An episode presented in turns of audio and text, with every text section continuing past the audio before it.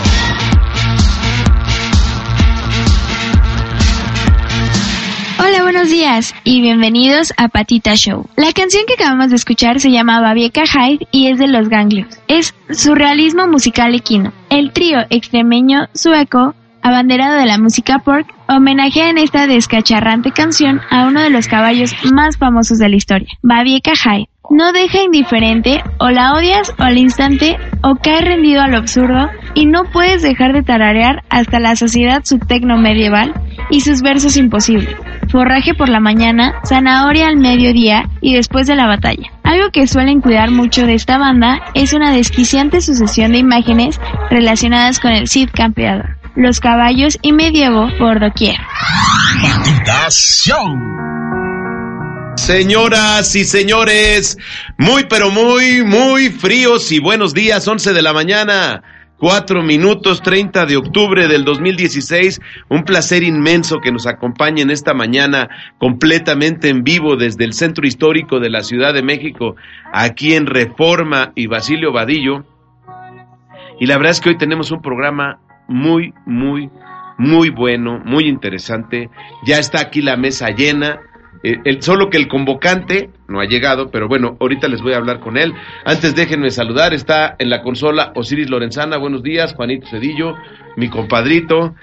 Y este, y les quiero dar los números de comunicación de esta, su empresa ABC Radio, 5518 7760, 5518 7760, y eh, tenemos un WhatsApp que es el 55 49 83 45 45 55 49 83 45 45 mi nombre es Carlos Lima esto es Patita Show aquí en ABC Radio Y bueno, también quiero agradecer que en la producción está Blanca Aurora Cruz Benignos y en estos contenidos. Hoy, hoy vamos a hablar, esta mesa la prometimos la semana pasada, cómo y por qué nace el proyecto Glifo. ¿Qué es glifo? Genética de linaje de identificación con filogenia de origen. Entonces, vamos a hablar todo esto que está pasando estrictamente con el tema de el Xoloscuincle. Eh, tenemos ya la línea, Edgar, ¿Ya, ¿ya está? ¿No contesta? Bueno, estoy, estoy esperando hablar eh, con la diputada Elizabeth Mateos Hernández, porque hay una buena noticia para arrancar esta semana. Y la buena noticia es que eh, se va a crear, o ya se creó por ley, el Instituto eh, de Atención eh, Médica para los Animales. La Asamblea Legislativa, con esta nueva ley que se hizo, ya creó un instituto y esa es la buena noticia de esta semana, porque pues en una ciudad como la nuestra, donde principal ya entró, este, a lo mejor estás marcando mal porque hay dos números, márcale el otro por ahí. Este, perdone, es que estamos tratando de hacer el enlace para que la diputada nos hable un poquito más, eh, la Asamblea Legislativa del Distrito Federal puso las cartas sobre la mesa en, una, en una votación histórica 42 votos a favor, todos los que estaban votaron a favor de, la creación de este instituto y, y, me parece que somos una sociedad, precisamente la, eh, cuando se concibe este programa desde, desde, ¿fue el primero de mayo o fue el 30 de mayo? No me acuerdo cuando arrancamos este programa, ya llevamos cerca de seis meses al aire. Eh, la concepción de este programa fue eh, crear un espacio dedicado a las mascotas para que los humanos tengamos una mejor interacción y con la concientización lograr eh, ser propietarios responsables, pero sobre todo en conjunto una mejor sociedad, porque hoy, sin lugar a dudas, las mascotas están cubriendo un, un, lugar en esta nueva etapa y en esta nueva manera de vivir y cohabitar todos conjuntos, ¿no? Entonces, bueno, pues ahora sí ya tengo ahí en la línea la diputada Elizabeth Mateos. ¿Cómo estás, Elizabeth? Buenos días. Muy bien, buen día, Carlos, a ti y a todo tu, auditorio. Oye, este, pues nos despertamos con una buena esta semana. Cuéntame, cuéntame del instituto. Bueno. Cuéntame. Bueno, ¿sí me escuchas? Yo te escucho perfectamente. Ah, muy bien. Sí, mira, fue la, la verdad hasta emotivo que pudiéramos por unanimidad lograr la autorización para la creación del Instituto de Protección Animal. Esto es fundamental porque los animales en general, tanto las mascotas como los animales de calle, han estado desprotegidos porque no hay un ente que de manera particular se pueda dedicar a ver todo lo que implica el tema de la protección a los animales. Y te estoy hablando tanto de nos hemos percatado de que hay animales que son maltratados, donde hay se organizan peleas clandestinas, que hasta el día de hoy no hay clínicas veterinarias en las 16 delegaciones, que hay gente que maltrata a los animales. Y no solamente hablamos de perros o de gatos, sino de todas las especies porque incluso pues hemos detectado que se trafica también con especies en extinción. Después de que eh, los animales afortunadamente ya no son parte del espectáculo de los circos, aunque bueno, hay gente que también piensa diferente, pues no sabemos dónde quedaron esos animales, dónde están, este, qué destino tuvieron, y entonces es muy importante que exista un instituto donde se pueda justamente regular toda esta parte de la atención, protección a los animales que tiene que ver con la salud, que tiene que ver con la esterilización con em, que la gente pueda concientizarse lo que implica tener una mascota, ser un dueño responsable, los cuidados, porque me parece que los animales deben de ser eh, parte de, cuando son nuestras mascotas, son parte de nuestra familia, implican una responsabilidad, pero también el Estado, o en este caso el gobierno, tiene que hacerse cargo de los animales que están en la vía pública, para el control, pero también para el cuidado de los mismos incluso al grado de que debe de haber hasta un censo, ¿no?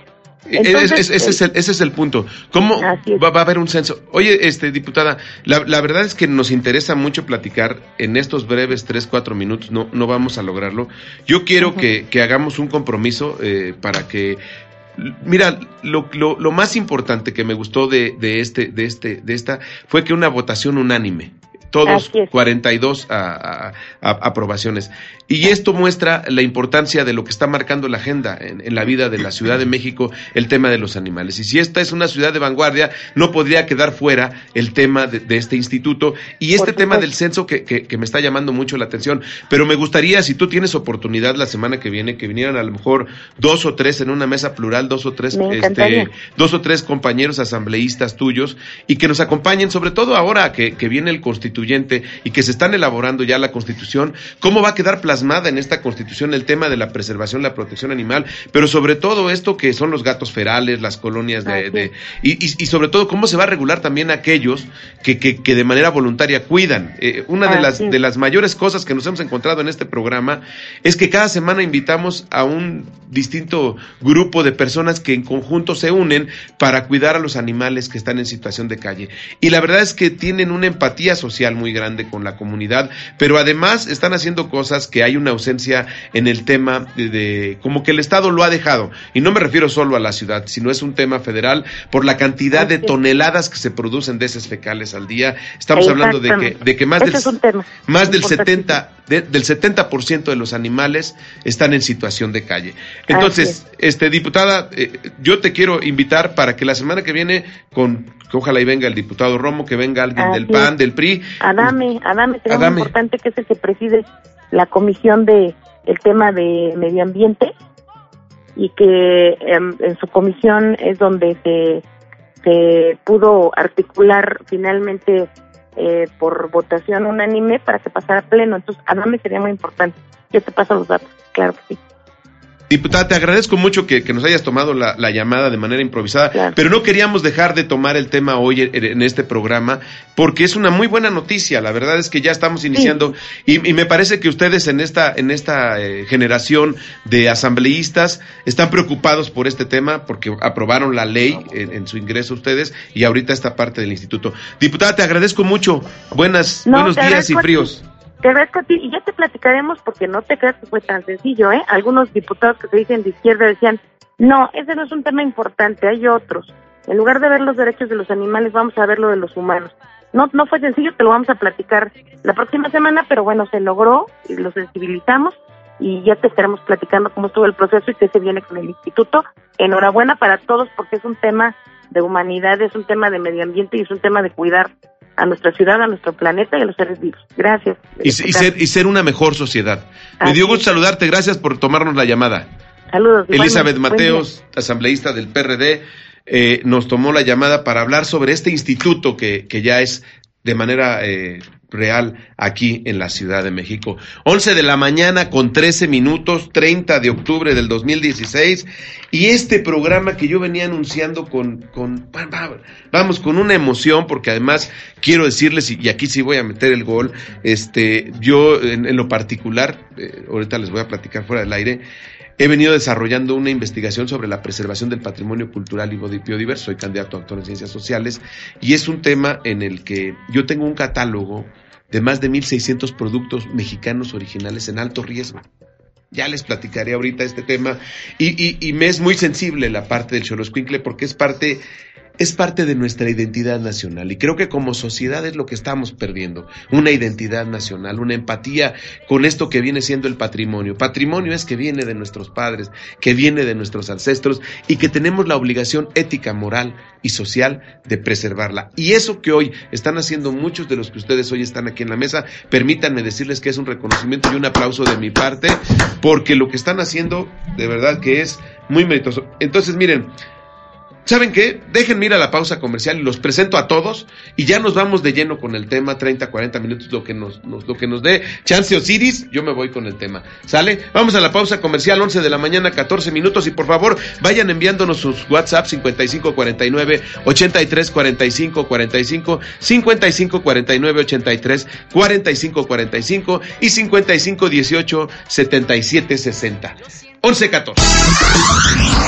Eso es Patitas Show. Comunícate con nosotros y forma parte de Patitas Show. Los teléfonos en cabina son 55 18 77 60. 55 18 77 60. Y si nos escuchas en el interior de la República, recuerda que también tenemos una alada nacional 01800 581 8248. Y síguenos en Facebook en Patita Show, programa radiofónico.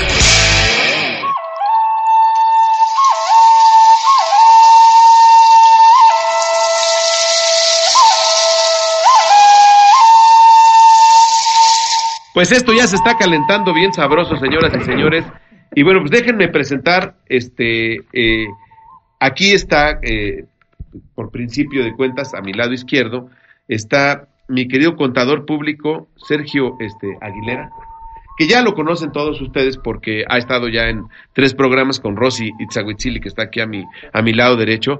Y Sergio, pues ha sido uno de los, de los más grandes e importantes eh, luchadores en el tema de generar una conciencia y una difusión acerca del mapa genético, pero también, por ejemplo, su perro de muchos años, su Choloscuincle, está, lo disecó y lo donó al Templo Mayor y está ahí, y es un gran luchador, escribe en publicaciones, tiene todo, todo un bagaje cultural alrededor de, del Choloscuincle. Y Sergio, qué bueno que estás con nosotros esta mañana, muy buenos días.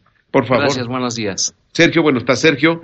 Está con nosotros también, eh, pues esta es una mesa de primer nivel. No voy a irme con todo el currículum, voy a mencionar una parte abstracta, pero está con nosotros el doctor Germán David Mendoza Martínez, que es médico veterinario zootecnista egresado de la UNAM, Unidad de la UAM, Unidad Xochimilco en el, en el 81, realizó sus estudios en maestría en el Centro de Ganadería del Colegio de Posgraduados, titulándose en 1984 y obteniendo su doctorado en la Universidad de Nebraska en el 91, en nutrición de rumiantes. Realizó una estancia postdoctoral en la Universidad Estatal de Nuevo México, haciendo estudios de nutrición de fauna silvestre en el 98. Es investigador nacional nivel 3 desde el año 2000 y miembro de la Academia Mexicana de Ciencias y de la, de la Academia Mexicana Veterinaria. Es socio activo de agrupaciones científicas nacionales e internacionales, en las que destacan The American Society of Animal Sciences y la Asociación Mexicana de Especialistas en Nutrición Animal. Ha formado parte de numerosos comités en CONACID, participando en la Comisión de Evaluación del Área 6 en dos ocasiones, siendo presidente de la comisión en 2002. Ha fungido como miembro del jurado en el Premio Nacional de Ciencias y Artes en el 2006, 2008 y 2012 y en el Premio de México Ciencia y Tecnología. Dentro de sus líneas de investigación está la digestión de almidón y celulosa desarrollado de modelos de simulación en nutrición de rumiantes y el desarrollo de enzimas exógenas y otros aditivos para rumiantes. ¿Cuáles son los rumiantes? Si te acercas a este. Los son los que llevan a cabo una fermentación. Tienen una cámara como si fuese el estómago de los carnívoros o de los humanos. Eh, entre ellos son la vaca, la cabra, el borrego, en fin. Colabora como árbitro de numerosas revistas como Journal of Animal Science, Animal Feed Science and Technology, Canadian Journal of Animal. Ha tenido experiencia en la docencia y en formación de recursos humanos desde el 83 en la UNAM en la Universidad Autónoma Metropolitana y el Colegio de Posgraduados. Ha participado en varios posgrados como director y asesor en la UAM, UNAM, Universidad Autónoma de Baja California, supongo, y el Colegio de Posgraduados y como sinodal y evaluador en la Universidad Nacional de Colombia, la Universidad de Ciencias Agrícolas de Suecia y en la Universidad de Montreal. Bueno, es el, ah, perdón, es, es, este el doctor Germán David Mendoza Martín. Válgame Dios, o sea, toda una trayectoria. Buenos días. Gracias. Gracias por estar con nosotros. Mucho gusto. Está con nosotros también de primer nivel el, el escultor Sergio Peraza Ávila. Eh, originario de una familia de escultores, su primera exposición individual en Europa fue en París del 97. Además de su extenso currículo, Sergio disfruta dando conferencias sobre la parte espiritual del escultor, sus retos y su trayectoria. Son más de tres hojas de currículum. Yo quiero que, que tú, Sergio, me digas por qué estás aquí.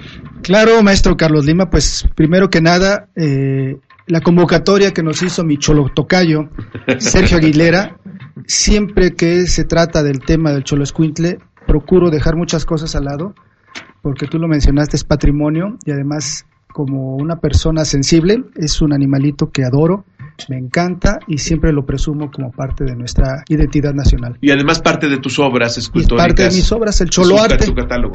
El Cholo Arte es algo que vengo desarrollando desde antes del año 2000 y es la obra dedicada completamente tanto en escultura en bronce, pintura, grabado y dibujo al animal, al solo escuintle. Yo te agradezco mucho que estés con nosotros, sé de tu premura y de todo lo que tú tienes, pero el hecho de que te vengas a parar hoy aquí y que estés aquí hoy en, domingo, sé el gran esfuerzo y lo reconozco y además mi admiración profunda por el trabajo académico, científico que están haciendo para preservar eh, nuestra raza madre que es el Xoloscuincle.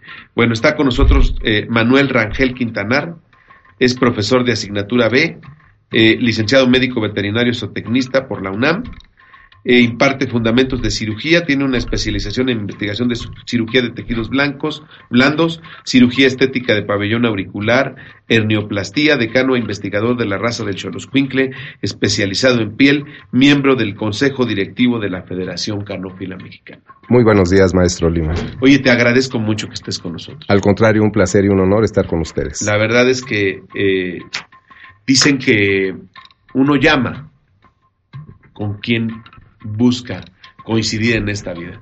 Y hoy para mí es una coincidencia hermosa tenerlos a todos ustedes. ¿eh? Gracias, maestro. Está con nosotros Francisco Javier Trujillo Cornejo, biólogo egresado de la UNAM, con estudios de doctorado en ciencias biológicas en la, en la Virginia Polytechnic Institute and State University en USA, eh, doctorado en ciencias biomédicas por la Facultad de Medicina de la UNAM, especialista en evolución, ecología, filiografía, biogeografía, botánica de cactáceas y varias otras cosas más, zoología de vertebrados e invertebrados y bueno, e, educación ambiental, residuos, eh, ahí, ahí, es también un currículum que no, biólogo egresado de la UNAM con estudios de doctorado.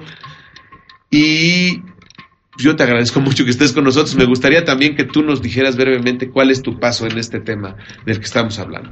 Bueno, muchas gracias por invitarme.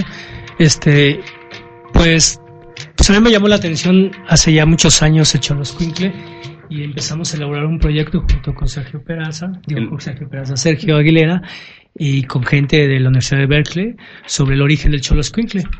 Entonces, el año pasado salió un artículo sobre el origen de los perros en el mundo, que actualmente es la hipótesis que, que, que está en vida, ¿no? Y sigo investigando sobre el cholo a través del FOXY3, que es el gen que provoca la falta de pelo. Perfecto. Bueno, pues mira nada más.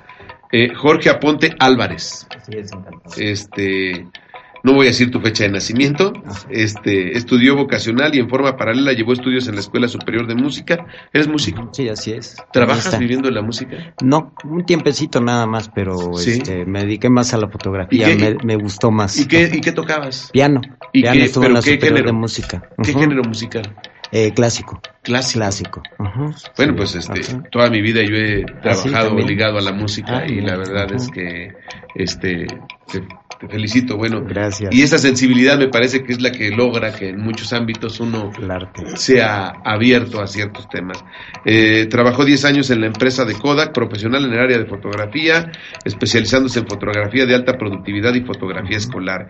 Terminó su actividad laboral, laboral y se dedicó lleno a la fotografía profesional y se especializó en el retrato, en eventos sociales, empresariales, fotografía escolar, publicitaria, turística y de paisaje. Eh, eh, desarrolló y cambió el uso de cámara análoga instantánea a cámara digital y capacitó a fotógrafos en temas sociales. Actualmente labora para la ANADI, que es la Asociación Nacional de Abogados de Empresas, Defensa Fiscal, especializada en contratos públicos, estrategia aduanera, especializada en agentes aduanales. Eh, también labora en la revista de turismo hotelero P México al máximo. ¿Y cuál es tu papel en esta parte del, tema que estamos hoy hablando? Eh, yo les puedo contestar esa pregunta. Eh, yo invité a Jorge porque lo conocí en, en, el Colegio de las Vizcaínas hace más de un año. Llevamos una exposición de Quinkles para niños de quinto año y terminamos llevándolo a toda la escuela. Yo necesitaba un refuerzo y Jorge acudió a mi llamado. O sea, es, una persona que en una cuestión solidaria se ha involucrado de las diversas actividades y se ha vuelto tu cómplice. Eso es lo que yo a veces digo en mi investigación. Que eh, tengo que buscar de cómplices a veces a mis amigos y terminan poniendo lana y pagando este de todo lo que uno este hace. Bueno, y mi querida eh, este Rosy Itzahuitzilin, que es artesana, creadora, defensora, luchadora sobre la preservación de nuestro patrimonio cultural. Y me dice que hoy nos están escuchando todos allá en la casa Quetzalcoatl, están reunidos todo, todos aquellos que están interesados en nuestras raíces, en nuestro patrimonio. Vente, Rosy, aquí este, no pellizco, salúdanos en este micrófono, por favor. Ella está también con nosotros.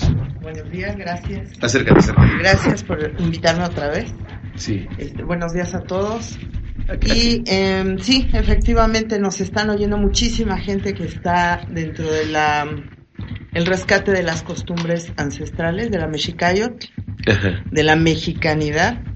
Eh, llevamos una investigación muy aparte de la de la de ustedes que es netamente científica, eh, académica también nosotros estamos llevando nuestra investigación eh, con respecto a las razas y en, digo sobre todo el Xoloscuintle. Es, eh, es un tema donde hay más coincidencias que diferencias. Más, más coincidencias, sí, pero eh, traducidas a un lenguaje diferente, a un enfoque diferente y a una visión diferente. Este, entonces, pues, muchísimas gracias a todos, gracias. Bueno, pues ¿Por dónde empezamos? A ver. Por felicitar a Sergio ayer por su hmm. cumpleaños. Ah, y el pastel, un pastel de cholos. Solo Ah, bueno, y, nos falta presentar a Alberto Campos. Alberto Campos, que está aquí compartiendo el, acá lo tengo me parece. Ah, pues no, no lo traigo aquí, no, me lo dieron. Alberto, pues ahora sí que preséntate solo, por favor. Sí, muchas gracias. Eh, gracias por la invitación, eh, contador. Soy Alberto Campos, médico veterinario. Eh, me dedico a la clínica privada. ¿Tú tienes un programa de radio anteriormente? No, no, no, no, tengo un programa de radio. Soy inspector de camadas de la Federación Canófila Mexicana. Y junto con otras personas nos hemos dado la tarea de difundir la verdad biológica de la raza, la dualidad con pelo, sin pelo y que sea inclusivo. tú eres quien está encargado entonces de esto que es el glifo. No, el escultor Pues ok, vamos a empezar entonces ya en materia para que no nos tome el, Dios tiempo. El año pasado, no, en el 2014, don Sergio Peraza, el, doctor eh, eh, Manuel Rangel y don Germán me invitaron a colaborar en la difusión del programa de ADN y mapa genético Glifo. A mí me llama la atención las siglas de Glifo porque Glifo fue un animal Xolescuincle, muy querido por mucha gente que estuvimos en contacto con Sergio Peraza directamente. Le estoy abriendo una pequeña herida a mi Xolotocayo. Este, y Glifo eh, fue un animal muy especial. Y nos llama la atención que se llama Glifo el programa de ADN. Eh, don pero, Germán. Pero Glifo era perro tuyo. Sí. Así es. Por eso el, nombre de Glifo. Ahorita te cuento un poquito la historia. Entonces, entre el doctor Germán, Sergio Peraza y el doctor Rangel, en una de sus noches bohemias que tiene muy seguido, que me encanta. Ojalá y me este, invites, doctor. De en adelante surja una amistad y Como surge, surge, este, surge esto y jamás les he podido preguntar a los tres en conjunto por qué nace, para qué nace, etcétera. El doctor Germán está encargado de hacer el estudio de ADN. El este, Sergio Peraza está encargado también de, difundir el programa. El doctor Rangel es el que toma las muestras en su clínica. ¿sí? Ellos tres. Don, el señor, este, el, biólogo Francisco Trujillo se ha dedicado también, igual que el doctor Germán, a la misma, a la misma situación, está enfocado a lo mismo. El doctor Alberto Campos está dedicado, que es Alberto Campos, el doctor que está aquí a mi izquierda, está dedicado a la difusión de, la variedad con pelo, que después este, eso será otra ocasión discutirlo, el nombre que se le debe dar. Y don Jorge Aponte lo voy a implicar. Es cómplice ya. No, lo voy a implicar en el programa con ellos. Él maneja la fotografía de una forma extraordinaria. No había visto yo un fotógrafo. Y yo para que le dé la aprobación a alguien de, de su trabajo, soy muy difícil. Entonces, don Jorge, lo quiero comprometer para que se una al programa Glifo con ustedes porque en una pregunta que le hice me dijo tomar colmillos, orejas, grupa patas y dije, este es el ideal para formar el catálogo moderno, si a ustedes les parece y están de acuerdo, un catálogo moderno del Cholo Escuincle, llevado desde un pelón común y corriente hasta lo más estricto que es el estándar de, de la raza. Además de formar una serie de fotografías como ustedes la toman, él lo haría profesionalmente. Y además la foto profesional del, del Cholo y formar un catálogo moderno como aquel que se formó con Dolores Olmedo en el año 98, no sé si lo recuerdo, sí, el famoso catálogo. Y aquí sería muy profesional porque va unado con ustedes. Entonces yo se los entregaría a ustedes así de la mano para que... Además, además este, él estuvo en el Colegio de las Vizcaínas apoyando al doctor Raúl Valadez. A ver, entonces, la pregunta que hizo Sergio. ¿Un nombre? Sí. ¿Cuándo, cómo y por qué sale? Bueno, al mencionar las bohemias, quiero decirte, maestro Carlos Lima, que en la historia de, la cultura y del arte en nuestro país, muchas cosas salen fuera de la academia, fuera del extramuros.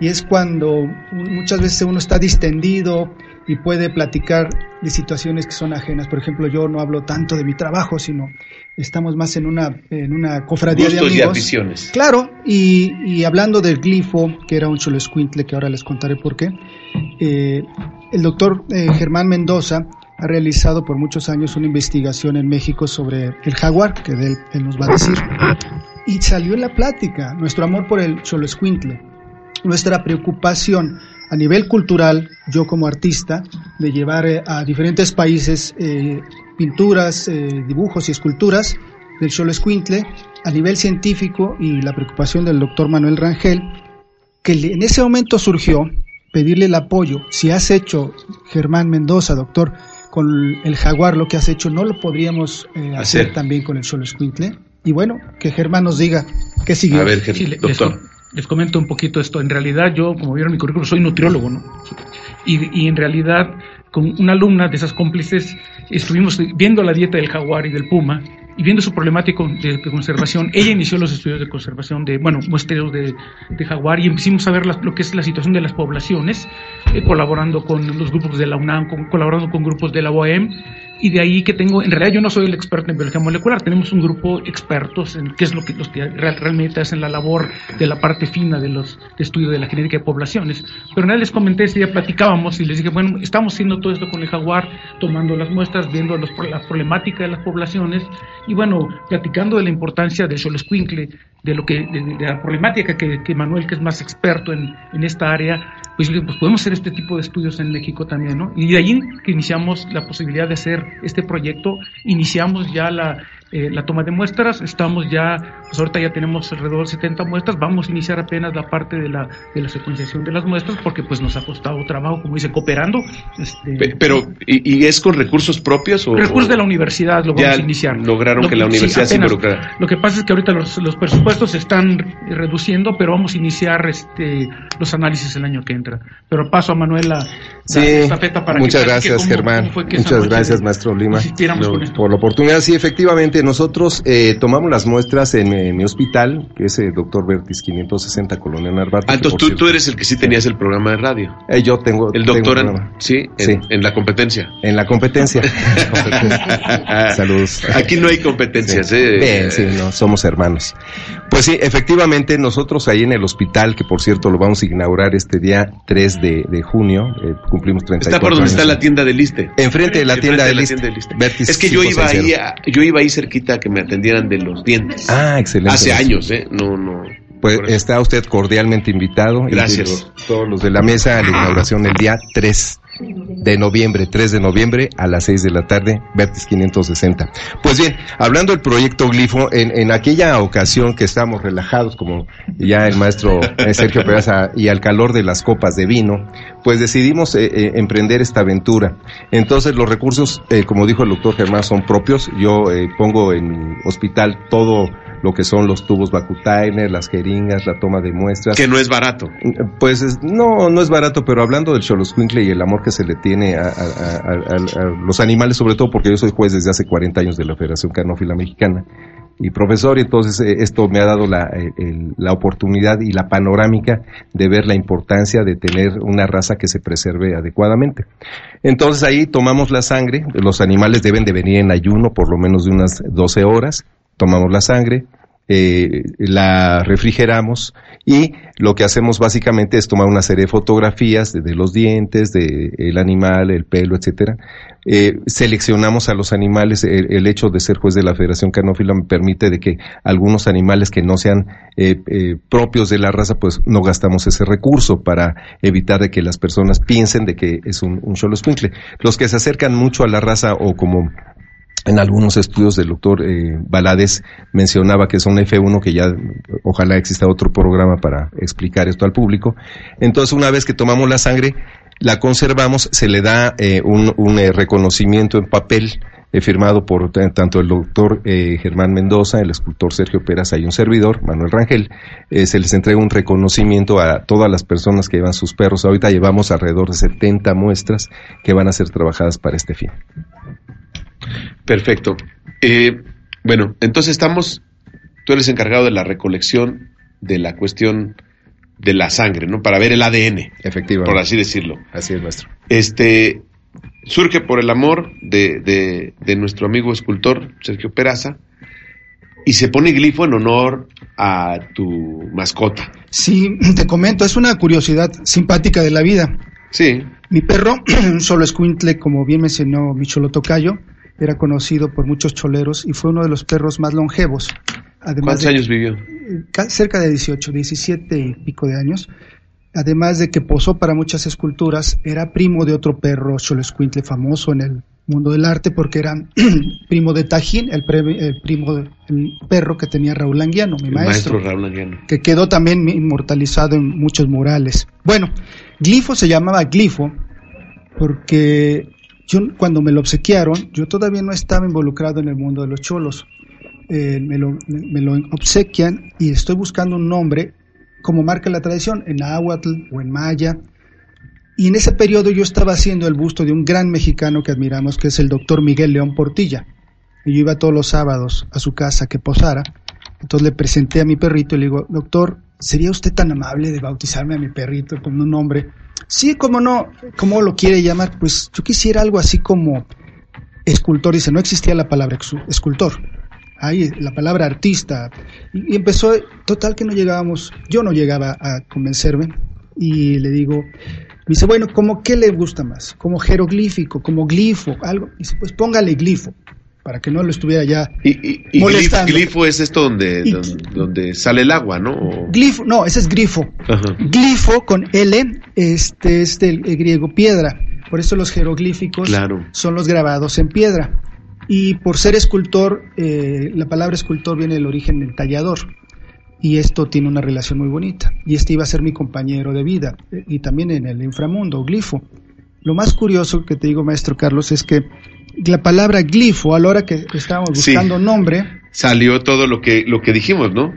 Que es la, este, eh, eh, eh, definición de filogenia, origen, formación y desarrollo evolutivo general de una especie. Esto es, este, digo, es una curiosidad simpática y, no, es que te vuelvo a decir que estas coincidencias no existen. O sea, es, es, es precisamente la parte de. Ayer me manda una foto Blanca Benignos, que colabora conmigo, de su altar. Y, y ella es muy sensible a estos temas, me ha ayudado a poder conformar esta mesa. Y veo que en su altar están esculturas de Xolospincle en piedra. Entonces, eh, yo les digo mucho a, cuando yo doy mis conferencias acerca de México original y perdón a la audiencia y a todos ustedes que esté tomando algo personal este tema, yo les explico que, que estamos tan acostumbrados a la belleza de nuestro país y estamos tan acostumbrados a lo hermoso que tenemos y a tantas cosas tan valiosas que lo que sucede es que tienen que venir los extranjeros a escribir, a hablar y, hacer negocio de nuestros productos. En, el caso de la comida, Diana Kennedy. En el caso de nuestras tradiciones y muchas otras cosas, Travel, que por cierto hoy acaba una exposición de él en el Museo de Arte Moderno. Y así te puedo seguir. En el caso de la música, los principales personas que han eh, buscado los archivos de música son extranjeros que se dedican a andar recorriendo la República Mexicana y, conformar eh, archivos musicales. Entonces, estamos tan acostumbrados a nuestra belleza, estamos tan acostumbrados a que ahí está que ya nos es común y cualquiera que llega viene y se lleva nuestras cosas. Somos el segundo destino de turismo de salud. Y yo les refiero a, las personas, porque estoy en la justificación de mi investigación académica, yo les refiero y les digo, es que el, el 49% de esas personas que vienen a atenderse en turismo de salud y bien, le llaman a nivel Secretaría de Relaciones Exteriores, le llaman turismo de bienestar, lo dividen en turismo de salud y turismo de bienestar. El 49% viene a atenderse por temas de, de que le llaman, el, al turismo de bienestar agrupan a todo el servicio de, de, mascales, la cuestión holística, mística, eso le llaman la salud de bienestar. Y el 35% del gasto de las personas que vienen a atenderse en ese rubro va dedicado a la comida. Entonces yo les digo, lo que pasa es que los extranjeros vienen a bien morir a México. Disfrutando de la belleza, la solidaridad de nuestra gente, nuestras tradiciones, nuestra hermosura de, productos, a eso vienen. Entonces, eh, hemos dejado por un lado la parte, y todo esto lo retomo porque hemos dejado a un lado la parte en nuestros altares del Choloscuincle. Ya es poco común. Y entonces estaba yo ayer, me puse a revisar en las revistas especializadas sobre lo que tendría que llevar una ofrenda, y casi nadie pone el tema del Choloscuincle lamentablemente. Y entonces decidimos que la mesa fuera en este día, previo al Día de Muertos, y que estuviéramos todos aquí reunidos, porque al final del día eran los que nos ayudaban, y aquí tú me puedes ayudar ¿no? Sí, eran los que nos ayudaban a cruzar el Mictlán, eso era lo que se creía. Uno de los inframundos. Uno de los inframundos. Entonces, esa, esa, esa es la parte del papel de que, de que pues, si, si, hay algo parte de nuestra tradición que viene James Bond y la refleja en su película, pues es esa parte. Y no sé si ayer en el desfile macro que hubo en el Paseo de la Reforma, pues yo no vi cholos. Sí, como no. Hubo, un solo, pero era una marioneta. Una marioneta. Era una marioneta. Y, me parece que esa es la parte donde tenemos que poner el punto. Pero si me lo permiten, vamos a regresar para seguir retomando lo que ustedes quieran. Vamos a la, a la pausa comercial y regreso con ustedes para que, que sigamos hablando de esto.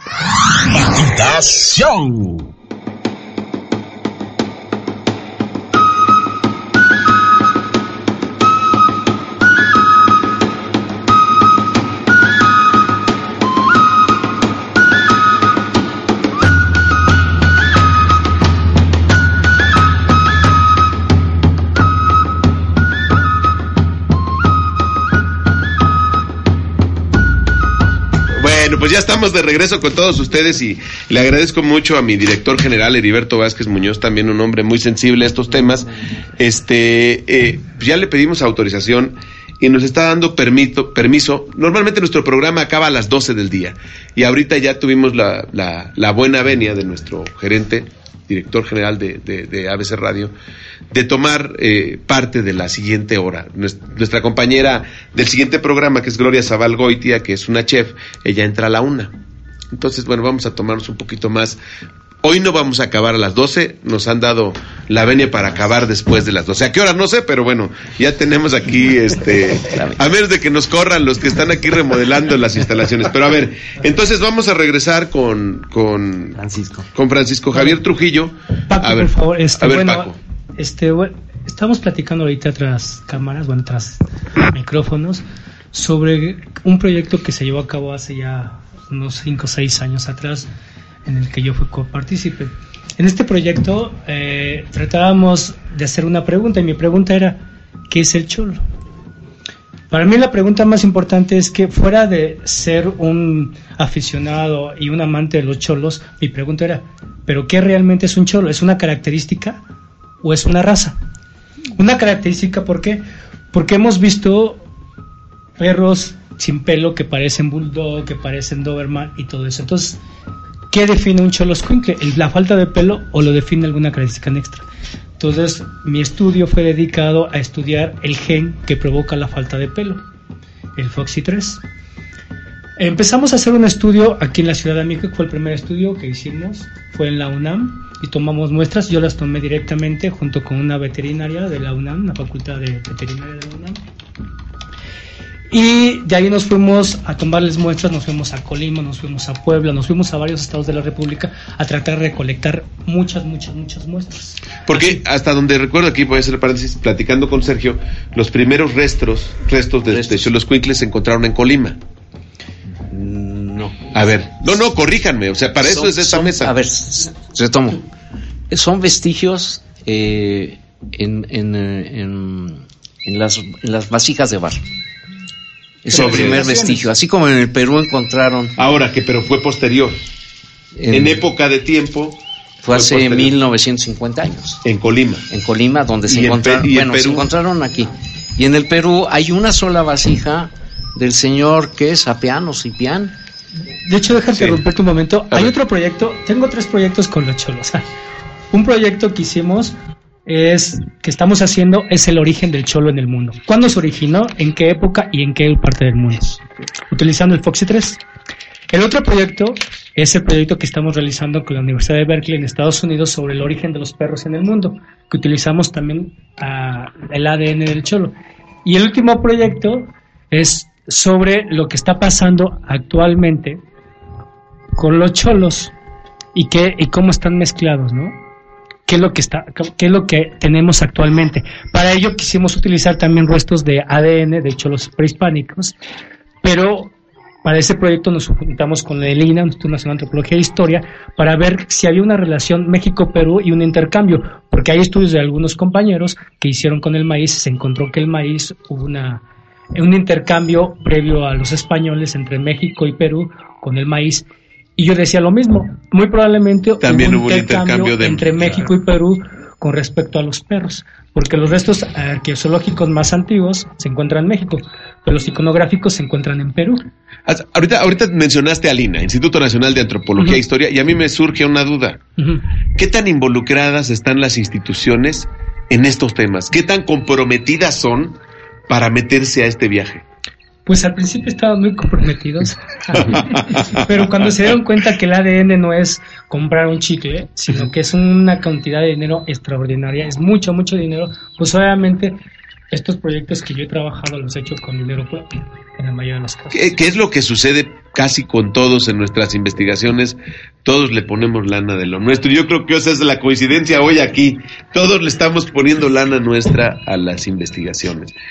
Y bueno, entonces, eh, tú como biólogo también estás en la parte de la... De la y, es- y entonces, ¿están haciendo intercambio o cruce de información? ¿O qué es lo que está pasando aquí? No, yo creo que vamos a iniciar ese intercambio, porque en realidad, este, Ah, hasta aquí se conocieron, como dijo Sergio. Perfecto. Y yo creo que es importante porque si sumamos esfuerzo, de hecho, eh, por ejemplo, ahorita los reactivos para la parte del análisis de ADN nos los va a comprar la Universidad, Universidad Autónoma del Estado de México. Y siempre estamos buscando amigos en las diversas instituciones porque realmente... Es que así es. No, no podemos, este, y, y lamentablemente los presupuestos de investigación cada vez los van reduciendo. Pero que nos siga contando su proyecto porque vamos a tener que platicar más. No, no, bueno, este proyecto es previo al que se está realizando, yo creo que este proyecto es muy importante, pero el que se está Pero tú, realizando... tú cómo ves esta parte de lo que están haciendo ellos, del ADN, ¿te parece interesante? ¿Tú sí estarías dispuesto a colaborar o no? Yo estoy dispuesto a colaborar, pero mi proyecto es como, fíjense nada más, el estudio que se llevó a cabo y que ya está publicado actualmente en la Asociación Académica de Ciencias de Estados Unidos, menciona que los, los perros, incluyendo el choloscuincle, son una mezcla de muchos perros. Claro. Y el choloscuincle, lamentablemente, tuvimos una muestra de 700 perros. Tu tesis no es que sea un- una raza pura mexicana. No. Esa es tu tesis. Exactamente. Entonces, lamentablemente, No hay una coincidencia. no hay vaya. una coincidencia más que en un gen, un solo gen que provoca la falta de pelo. Lo que hemos visto actualmente, pues obviamente son perros que han sido cruzados entre ellos con mucha endogamia para formar una, una, un estándar racial. Pero en sí, lo que yo he visto, lamentablemente no hay una raza como tal.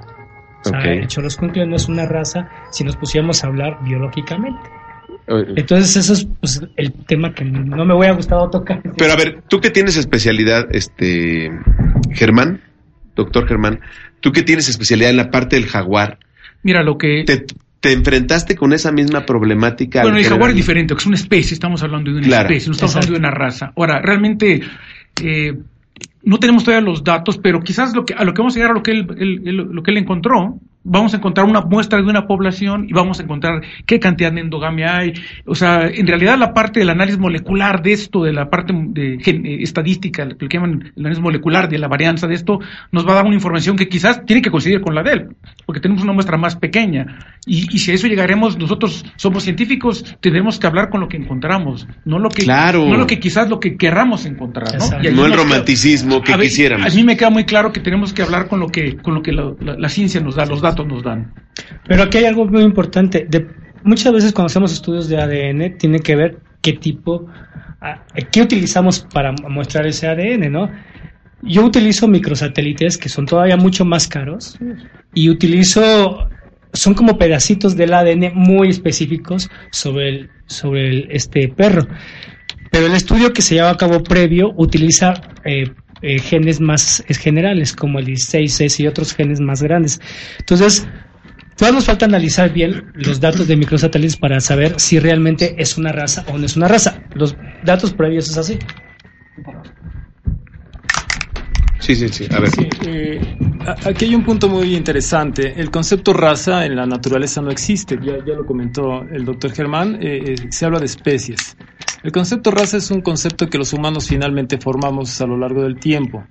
Y el concepto de, la raza Xoloscuintle viene desde un fundamento muy nacionalista que hubo a mediados del siglo XX, con toda esa corriente post de la revolución. Eh, un Xoloscuintle como tal, eh, eh, pelón, es un perro heterocigoto y se sale de la ortodoxia que, tienen las razas, que deben ser homocigotos es, una raza peculiar, por, llamarlo así. De ahí la importancia que el perro con pelo eh, eh, toma, dado que es donde se pueden ver algunas características que en el caso de los perros pelones no, no lo puedo ver. Eh, habría que discriminar, habría que hacerlo con base en la ciencia. esos mitos que han sido muy, muy nacionalistas, y muy de, pensar que nunca había perros con pelo deben quedar atrás. Pero vamos, este, escuchamos a, Francisco Alberto Campos, médico veterinario, pero vamos, también eh, que, lo que dicen, lo que dices, este, tú también Paco tienes toda la razón. Eh, pero también ahí si nos ponemos a ver nosotros de dónde venimos, pues, pues entonces, ¿de dónde venimos nosotros, no? Mira, eh, Carlos, mi, mi, querido maestro Carlos Lima, gracias por invitarnos. Mira, eh, quiero, quiero, quiero mencionar lo siguiente. Manuel Rangel está. Manuel Rangel, servidor. Mira, si nos ponemos a ver que no existe tal como raza, bueno, yo quisiera eh, que hiciéramos este análisis. Existe en México el Xoloscuincle. Eh, si nos vamos más al sur está el pelón peruano u orquídea inca. Está el pelón dorado de Ecuador, el pila argentino, el, eh, el pelón uruguayo, que le llaman yagua también. Y si nos vamos a China, está el crestado chino. Entonces estamos hablando de seis perros sin pelo. ¿De dónde viene esto? Eh, mira. A ver, no, no, dilo, dilo, dilo, dilo. No, es que, nada más rápido comentario, dentro de mi estudio utilizo todos esos, incluso muestras de Cuba, muestras de Argentina, muestras de Chile. Se estoy utilizando todas las muestras de perros pelones que se puedan utilizar. es que esa era la parte importante, saber, quiero saber qué, de dónde era. Claro, claro, es importante, pero no hay, un poquito del no hay que perder la brújula en este aspecto. Mira, te explico. El perro pelón tiene un gen, como lo habíamos estado mencionando, que se llama displasia, el gen que, que produce el, eh, la caída, de, caída de pelo, no la caída, la falta o ausencia de pelo que afecta también piezas dentarias, se llama displasia ectodérmica. La displasia ectodérmica en el humano agrupa más de 200 enfermedades que realmente si tú te pones a ver, Carlos, un humano con displasia ectodérmica es un monstruo, porque él tiene la cara deforme, le falta el pelo, quizá las orejas estén situadas en una forma diferente, en fin, es más de 200 enfermedades realmente horrorosas, espantosas. Estos perros pelones quedan con este gen pero ya en la antigüedad, y te estoy hablando, a lo mejor eh, eh, el, el, contador eh, Sergio Aguilera nos dice la antigüedad Choloscuintle como tal registrada en México o en los países, este, y te digo México ¿por qué? porque el ser juez me ha dado la oportunidad de viajar, cuando yo llego a Perú, me bajo del avión, eh, los eh, miembros del club peruano me dan el estándar de la raza del, pelón peruano u orquídea inca y me dicen, esto es lo que usted va a juzgar. Y efectivamente tenía algunas características que no coincidían con el choloscuincle mexicano, como la cabeza triangular, el pecho más alto, en fin, una serie de características. Y voy a esto, eh, a mí me llevan en los primeros días a visitar algunos lugares, eh, visito las ruinas de Pachacamac y tristemente me doy cuenta de que al entrar al museo hay un pelón peruano en el piso revolcado en el suelo, sin el mayor aseo, era un perro prácticamente de la calle. Y a la persona que era eh, del club y que era juez, le pregunté, oye, ¿y qué hace este pelón peruano aquí? No, pues este, pues es el que cuida. Pero, ¿cómo es posible que en estos países no valoren lo que sería la raza nacional? Por eso la importancia de este programa. Claro. Les agradezco la invitación. Entonces, voy a esto, Carlos, nada más para finalizar. Si el perro tiene esta displasia y que lo ha mantenido por miles de años como una raza, debe ser considerada, como tú bien atinadamente lo decías, somos mexicanos, no somos ni aztecas ni españoles, somos la mezcla, el mestizaje de una Claro. raza. Pero esta displasia ectodérmica queda marcada desde hace miles de años como una característica que se ha mantenido durante todo este tiempo. La pregunta es esa. Ok. Me- déjenme hacer la pauta de, la pausa de las 12 porque nos dieron permiso de colgarnos un poquito, pero tengo que cumplir con los compromisos comerciales y regresamos. El objetivo de esta mesa es esta parte. Y entonces es una mesa muy nutrida y todos tienen sus puntos de vista y tienen ustedes razones. En la parte académica el romanticismo no cuenta. No, no cuenta, pero, pero, pero hay algo que, que yo me gustaría que lo, dejarlo para, para, para regresar del bloque. ¿Qué, qué tanto se modifica el carácter de, de este tipo de especies, sobre todo estos que son animales de compañía, también pues con la naturaleza del ser de los mexicanos? ¿Qué tanto cambian? ¿Qué tanto se modifican? Porque ahí, y entonces entramos también en otra parte donde ya entran, a lo mejor no genéticamente, pero sí entran valores sociales del comportamiento humano de todos nosotros. Entonces, eso lo dejo y ahorita regresamos. 12 con 2, vamos a la pausa. Osiris, gracias por, por, este, por ayudarnos a que hacerle manita de puerco a Heriberto Vázquez. Eso es Patitas. El ABC, de tu mascota. El consentimiento de ciertas conductas de nuestros peludos pueden desembocar en malos hábitos de no ser corregidos a tiempo. Los perros pasan por un periodo de aprendizaje muy importante que definirá su comportamiento. En ocasiones pueden darse conductas que nos parecen graciosas la primera vez, pero con el tiempo se convierten en un dolor de cabeza. Es muy importante no culpar a nuestro peludo, pues la mayor parte de la responsabilidad es de nosotros por no imponer límites.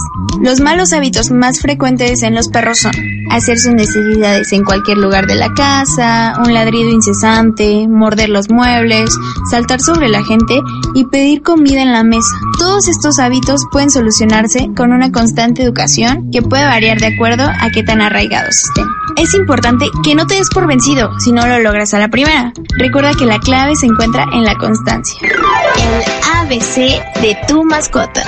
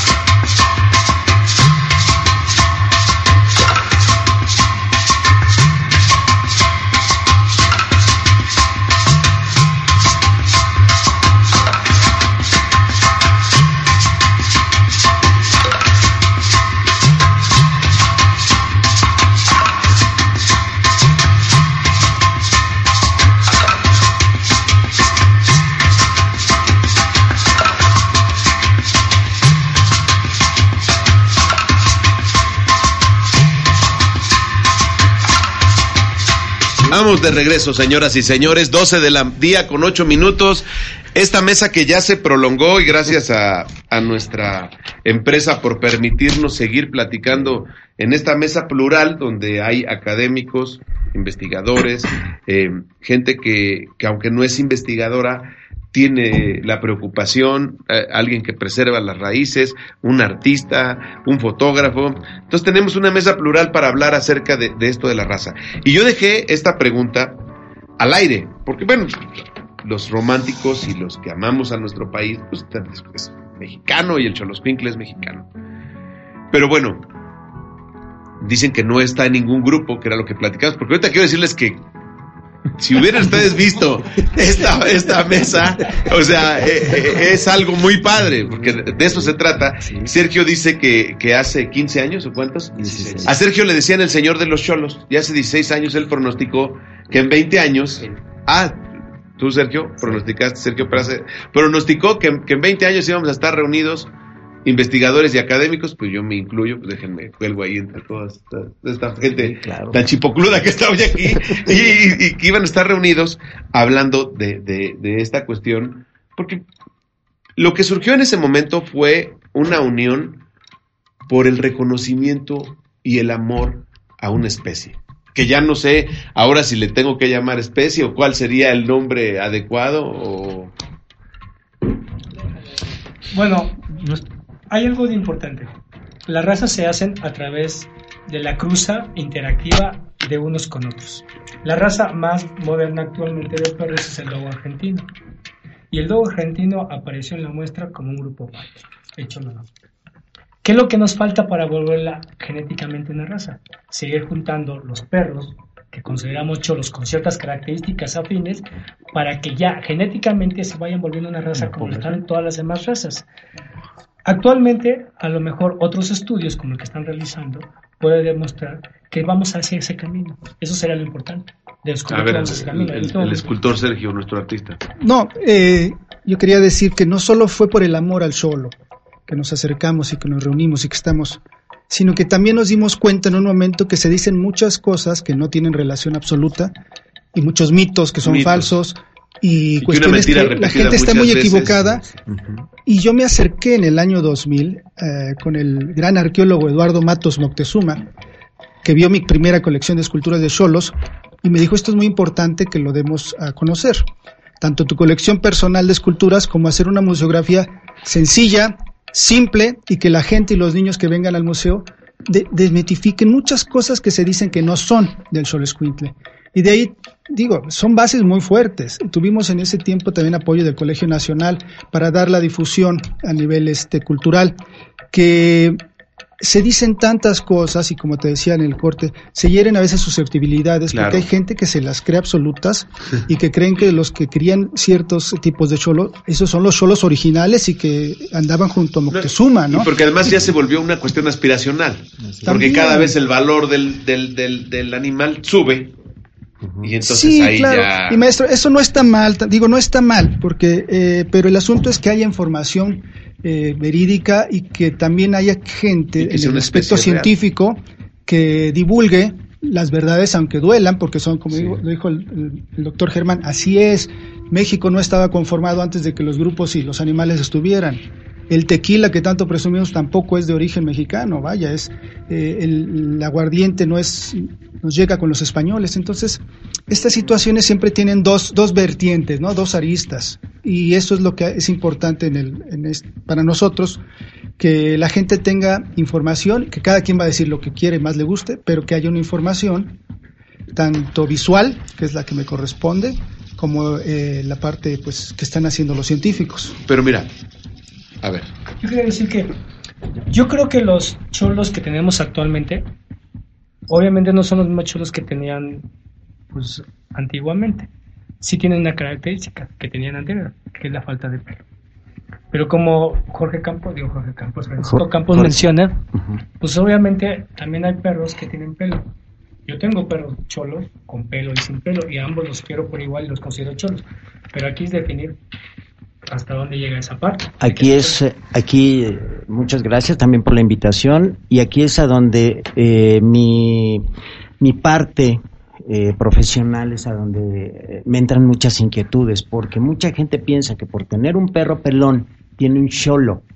Entonces aquí vienen muchas, muchas eh, partes muy importantes en donde se empieza a demeritar. Entonces la intención de hacer un catálogo a donde se tiene que poner realmente las especificaciones en una imagen de cómo tiene que ser la característica del cholo es a donde entra la imagen, es donde la gente ve eh, y a donde se pone, sí, de manifiesto, porque lo primero que siempre vemos es una imagen y ustedes hablan científicamente pero lo primero que ve la gente es una imagen. Entonces es a donde tenemos que formar realmente la constitución visual de qué es un cholo. Y entonces aquí es a donde entran todas las. Entonces también estamos hablando de varias cosas. Claro. O sea.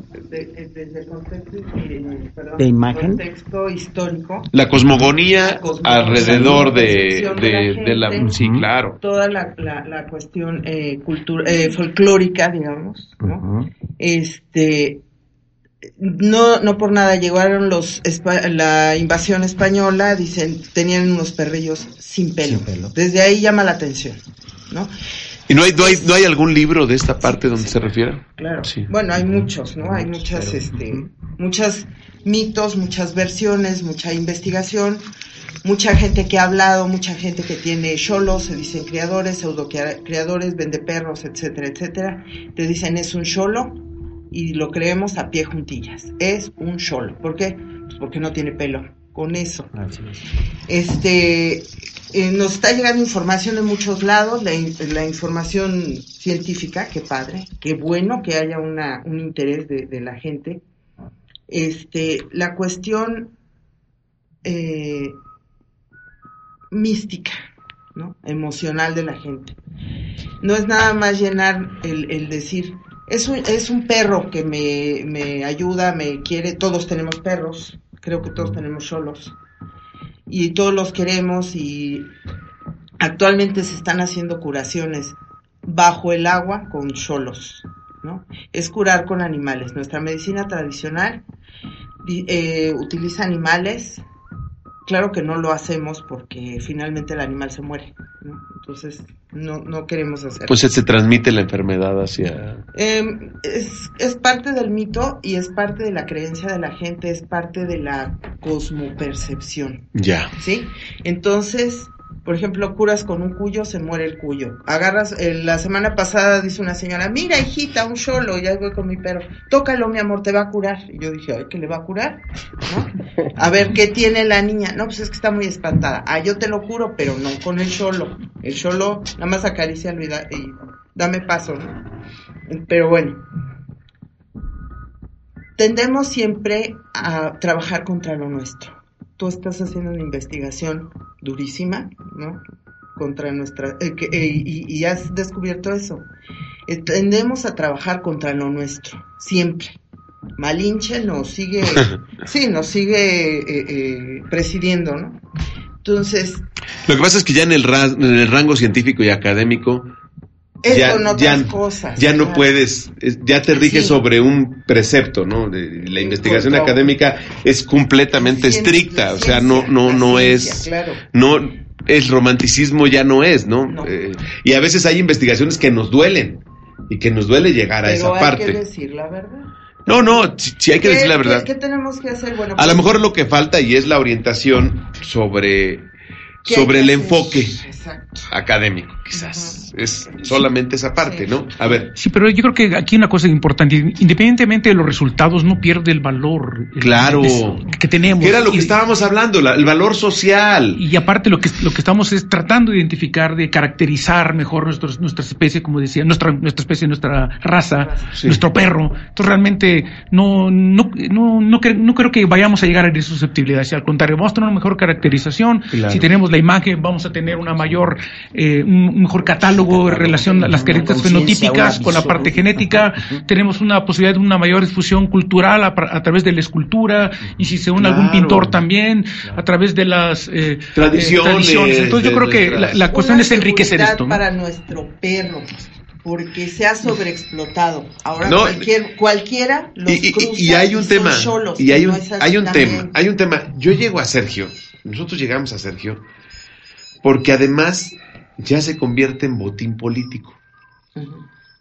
Esa es otra parte. Esa es otra parte. O sea, yo llegué a Sergio, y no quiero herir susceptibilidades de ningún funcionario, ningún, no voy a mencionar nombres, pero yo llego a Sergio porque ya también se convierte en un botín político. al, al darse cuenta de la gran afinidad que tienen, y, y- y mira, esto no es un momento. O sea, hoy no es un momento. Lo que pasa es que somos más millones de personas y ya lo masificas de otra manera. Pero esto no es un momento. Históricamente, la sociedad mexicana ha tenido una identificación plena con los animales de compañía. Ha tenido un amor hacia los animales. Yo quiero llegar a esta rápido, esta parte que estás diciendo. Yo creo que desvaloramos incluso los animales. Estabas diciendo del porcentaje de perros en la calle. Y es increíble Claro. cuando yo doy mi plática de educación ambiental que también la doy, y digo, chicos, ¿por qué no aman a sus perros? El perro no hubiera invadido ningún continente si no hubiera sido por los perros. El único animal que ayudó al ser humano para invadir y salir de África y llegar a todas partes del mundo fue el perro. Sin el perro no hubiera llegado el hombre a ningún lado porque le ayudó en la casa, le dio compañía, le ayudó en todos sentidos. Entonces el perro, sin el perro el hombre no hubiera sido hombre y no hubiera llegado a América, no hubiera llegado a Europa, no hubiera llegado a ningún lado. Pues Eh, hablando de herir sus susceptibilidades, creo que todos ustedes pasamos, bueno, creo que todos pasamos por la primaria. En tercer año de primaria, en 1963, esa es otra cosa. ¿no? nos entregaron un libro de lectura, al cual anduve yo rastreando muchos años y me los como, como que decían, Sergio Aguilera, no le den el libro de lectura de tercer año porque va a tumbar a la, va a tumbar al Sol, va a tumbar a Moctezuma. Así me decían. ¿no? Bueno, llegó a mis manos ya el libro de tercer año de primaria, El actual. el actual. ¿Y qué creen que dicen? Que Moctezuma tenía cholos, que Moctezuma se los comía, que eran parte de la alimentación del mexicano, pero además de los aztecas. Y hago, voy a hacer un paréntesis histórico. Todos las, todas las tribus, vamos a hablarlo así, que salieron de Aztlán míticamente, son aztecas. Claro. Si así nos vamos. Y desde mi punto de vista del gentilicio, son aztlantecos. Sí, no quiero herir a nadie, pero creo que No, el señor el, el señor Alejandro Humboldt, el geógrafo, Y mira, se equivocó al poner Aztleca. Mira, Mira, es- bueno, es- esa va, parte también. regresamos a los No, pero aquí hay algo que sí quiero tocar porque mira, aquí cada rato Rosy hace sus hace y yo siento el codazo, pero yo no estoy hablando. Pero yo no estoy hablando. Aquí. Pero sí les quiero decir Para- algo. Para corregirlo. No, no, pero sí les quiero decir algo y este es ese sí es un tema sumamente sensible. Sí. Tú llegas a una comunidad y tienen una percepción, una cosmogonía distinta de otra comunidad. Y además, no tenemos una cultura de investigación y, y lo que tú dices, las verdades repetidas muchas veces, se- o las mentiras repetidas muchas veces se vuelven verdades. Entonces, eh, yo, cuando yo escucho tan solo, como les digo, en el tema de la medicina tradicional mexicana, no practicaban de la misma manera el, el temazcal para la gripe en Sonora, los yaquis, como en Mérida. O sea, es, es, es, es, algo normal. Pero en esa parte ya viene una distorsión, porque hay una mezcla, es como ahora nuestras artesanías. Ya utilizan este, iconografías de distintas regiones y hacen una mezcla. y ahí es lo mismo, lo que estamos hablando, es- llegamos al mismo punto con el caso del ADN del perro, del Choloscuincle en particular. Pero sí, lo que nos está, eh, porque no hay un criterio, lo que nos está pasando en México es que no hay un criterio también, porque también cuántas personas son las que se han dedicado verdaderamente a investigar nuestras cuestiones eh, ancestrales y nuestras cuestiones personales. O sea, no tenemos, y sobre todo utilizando la tecnología. Hoy estamos hablando de que el Choloscuincle ya lo va a investigar la Universidad Autónoma Metropolitana y va a ser un mapa genético. Un ADN, ¿no? Mira, Carlos, hablando de los escritos sobre 1520 y tantos, 1530, Fray Bernardino de Sagún en su tratado de 45. 45, 1545, estamos hablando de muchísimos años. Ya mencionaba los perros pelones. Efectivamente, eh, y como bien se decía en la mesa, no puede ser considerado como una raza como tal, porque aun siendo perro, tiene una mutación genética, por eso no va a coincidir y eso debe tomarlo la ciencia eh, con mucha importancia y mucha Claro. seriedad. Mira, yo me involucré en esto, eh, en este proyecto, independientemente que pues eh, quiero mucho a, a mi querido maestro Sergio Peraza y a mi querido doctor Germán Mendoza. Nos involucramos en el proyecto porque eh, siendo juez hace muchos años, yo atendía a la raza desde 1977 a un señor eh, eh, Oscar eh, Jalo Magamboa, que en paz descanse, y él, de todas sus camadas, decía que todos los perros nacían sin pelo, porque antes existía la creencia de que si en las camadas había un perro con pelo, los perros se tenían que eutanasiar. Esa era la realidad. Y eso persistió como mito durante muchos años y muchos animales fueron eutanasiados debido a esta característica. No debemos perder la brújula. El animal tiene una mutación que se ha mantenido por años como una mutación con, continua, consistente y persistente que afecta el pelo y las piezas dentarias, amén de algunos otros órganos que para nosotros eh, los pasamos ya como si fuera una raza en particular. Por eso, por eso es uno de las, de, de, eh, vamos a decirle, cojeras de lo que sería la ciencia. No estoy refutando, porque lo que es científico No, no, no, tenemos no, que apoyarlo, pero debemos tener en cuenta algo, es una mutación que se ha mantenido por tiempo. Regresando al humano, si tú ves esta displasia ectodérmica en el humano, tiene diversas manifestaciones. Afecta a una de las capas embrionarias, que es el ectodermo. Y entonces en el humano se va a presentar no como, un, como una persistencia en una característica continua en el humano. ¿Sí? Como la falta de pelo, que sea en todos los humanos, no, hay diferencias, pero en el perro se ha mantenido como una identidad de raza. Sí. Por eso yo la considero como raza y yo me involucré en esta, en esta situación. Ahora, he de decirte lo siguiente, mira, eh, cuando yo inicio mi clase, yo doy técnica quirúrgica en la Facultad de Medicina Veterinaria del UNAM, les digo a mis alumnos en historia de la cirugía, que la historia la hacen los vencedores. ¿sí? Nunca los vencidos.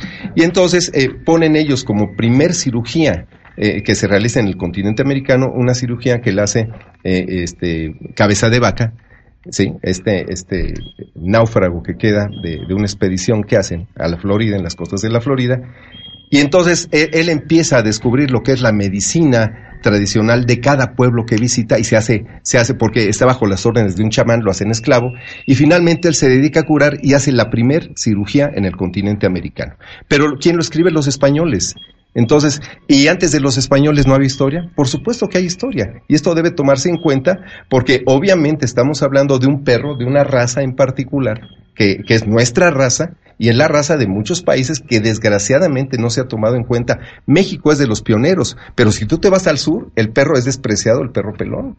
Entonces, este programa... ¿Los de Frida sí. eran pelones o Eh, Eran pelones. Yo, eh, yo atendía a los perros de Lola Olmedo, inclusive del maestro Anguiano, del maestro Sergio Peraza, muchos, muchos perros. Y por eso decirte, finalmente, eh, eh, lo, lo que nos decía el maestro fotógrafo, es que eh, las gentes quieren a su perro por lo que es y, y debemos partir de eso, pero con bases científicas, ¿no? Y es que tampoco el Internet abona. Claro. Porque tú encuentras una información en Internet impresionante que no tiene una fuente fidedigna. Entonces, muchas veces cuando yo veo que compartes, digo, ¿y dónde está la fuente?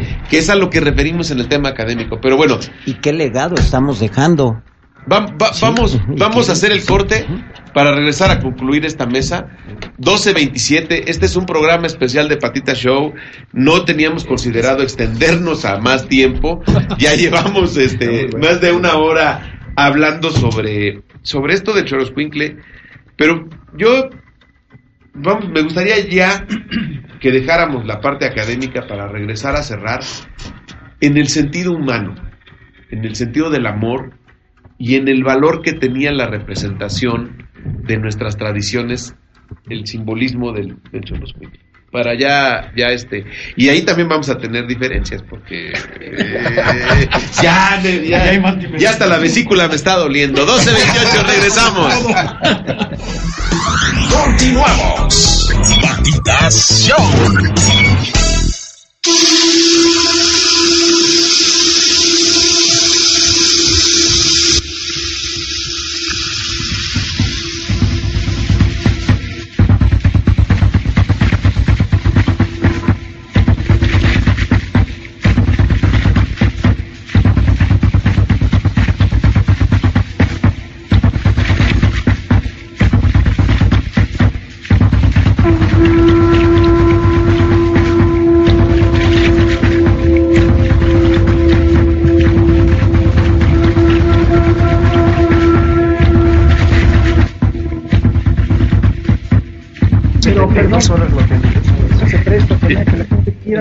Hay que ser Miren, muy claridosos la en palabra cuanto a es- eso es lo que, lo que ha sucedido aquí.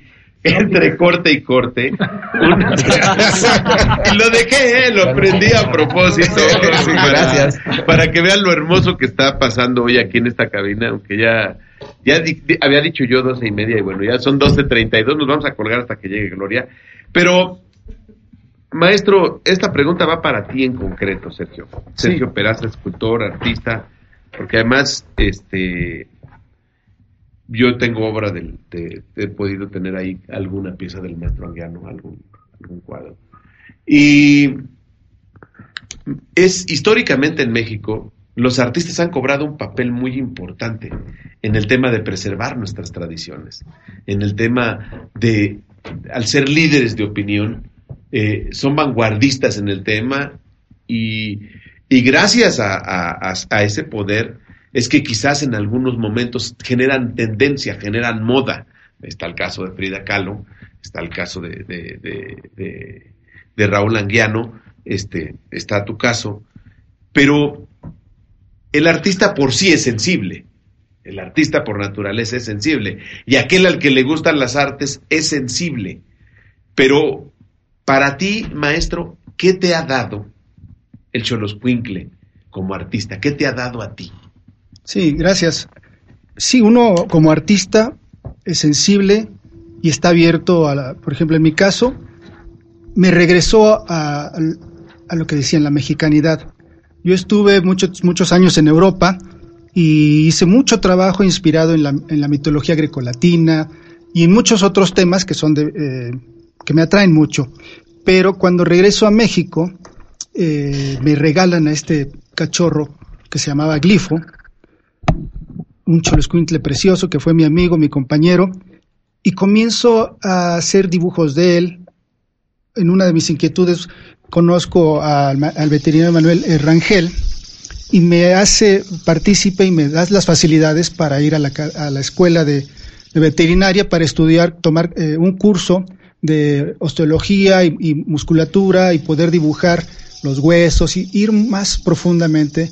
Cuando me doy cuenta, eh, pero lo hago por cariño, que eso también es muy importante en el arte. Cuando el, el artista hace algo de corazón y está convencido, no está buscando te- crear una tendencia, ni una moda, ni vender más. Yo lo Pero hacía por de amor. manera natural. De manera Se da de natural, manera por amor al perro. Comienzo a hacer todos estudios para mí, por gusto. Y regreso a esa etapa en que, eh, por cuestiones del destino, el arqueólogo Eduardo Matos me visita en el estudio y me dice, oye, qué bonitas están estas figuritas. Yo no las había visto. Le digo, pues es que están a la idea de las ve, son para mí. Dice, vamos a exhibirlas en la sala de temporales de Templo Mayor. Y es cuando me comienzo a dar cuenta que ahí hay algo. Y me comienzo a juntar con mucha gente que les llamamos de cariño, nos decimos choleros. Y que es una locura ser cholero. Que es, pero en el buen sentido, ¿no? Eh, entonces a mí me ha dado este amor, me regresó este amor que claro, admiro las culturas ancestrales, egipcias, griegas y todo, siempre he admirado a los mayas también, pero nunca había encontrado esa parte que no, tan, no es tan teológica, ¿no? El, el hombre, como lo mencionó el biólogo Francisco, el hombre se conforma y llega a ser hombre por el, el contacto con los animales, con los perros sobre todo. Ese cariño que se queda representado en algunas esculturitas que están en Colima, que una mujer está cargando unos cachorritos y el cachorrito le está dando un beso, que mis ancestros escultores reflejaron, lo hicieron sin pensar en la teología cosmogonía, sino en, el, en lo que tenían en su hogar, esos cachorritos correteando por allí. Entonces, esta es una obra de arte, el solo arte, que le debo al Cholescuintle, le debo unos gr- grandes amigos y ahora se están ampliando, grandes colegas, le debo muchísimo como artista plástico y creo, creo y quiero pensar que va a ser parte de mi legado a futuro. Dejar a México una colección de esculturas, pero también, y este contacto entre ciencia, eh, música y muchas cosas, ¿no? Conglomerar algo, sí. Creo que esto es lo que le debo al Xoloescuintle. Bueno, eh, Francisco, yo quiero la parte de es, es nuestro nuestro investigador disidente, pero en el buen sentido, no es, es válido. Yo- pero quiero, pero quiero quiero hacerte una pregunta ya más personal. ¿Cómo es posible o cómo es que tú llegas a, a- a involucrarte en esta parte de Cholos? O sea, supongo que también nace por el amor a la, a la, a la especie. No, de hecho, cuando empecé a hacer el estudio, este, yo no pensé encontrarme esto. Yo al contrario, yo quería encontrar genes que identificaran a un choloscuincle, decir, esta es mi raza y esto es lo que yo tengo. Pero lamentablemente, pues los, yo no dirijo los estudios, sino que el, el ADN está ahí y se va solito, ¿no? Pero ¿cómo llegó? Pues por Sergio fue uno de ellos, hace ya, pues ya más de 10 años, sí, ya más de 10 años, este, me regalaron unos cholos que fui a recoger a, a Monterrey, y de ahí empecé a tener más cholos y más cholos y más cholos hasta que me hice de muchos. Es que el cholo es Quinkle. Sí, sí. Y fue eso, ¿no? Yo estudiando la biología molecular dije, me hice esa pregunta, siempre fue mi pregunta, porque yo les preguntaba a todo el mundo, ¿y entonces qué es una raza? ¿O cómo viene el cholo? ¿Qué es la característica que los define? Y de ahí me hice la pregunta que... Pero, pero que entonces, creo que, que en esta mesa hay una coincidencia por el amor. Sí, sí, mira, yo sigo amando a mis perros, siendo considerado que es una raza, pero se- serás una raza propia de México y con características propias de la cuando nosotros crucemos a los cholos, entre ellos nada más, y evitemos cruzarlos con otros Exactamente, que, que ese es al final del punto en donde hemos llegado desde, desde el origen de la conversación con Sergio, ¿no? Sí, y de hecho te puedo citar a Miguel Ángel Retana que dice, ni todos los cholos son pelones, ni todos los pelones son cholos. Entonces, el gran problema Eso es que también lo, lo repites mucho. por todos lados hay perros pelones. Pero si tú cruzas un perro pelón con cualquier perro, nacen pelones también. Pero no son cholos. Entonces, para hacer un cholo propio de nosotros necesitamos, pues ahí está un estándar racial, pero lamentablemente el estándar racial solamente va sobre la parte de show. Entonces, ¿qué necesitamos? No, no es solo parte del show.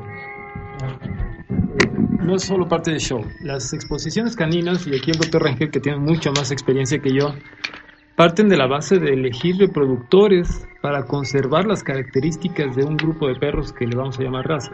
No, no- es un show porque toda la parte comercial que ya tenemos la humanidad hacia los perros eh, ya ha vuelto una situación económica. Pero las- la finalidad de las exposiciones caninas es elegir a los reproductores precisamente para que no se haga esto, que conserven esas características. No sé si estoy...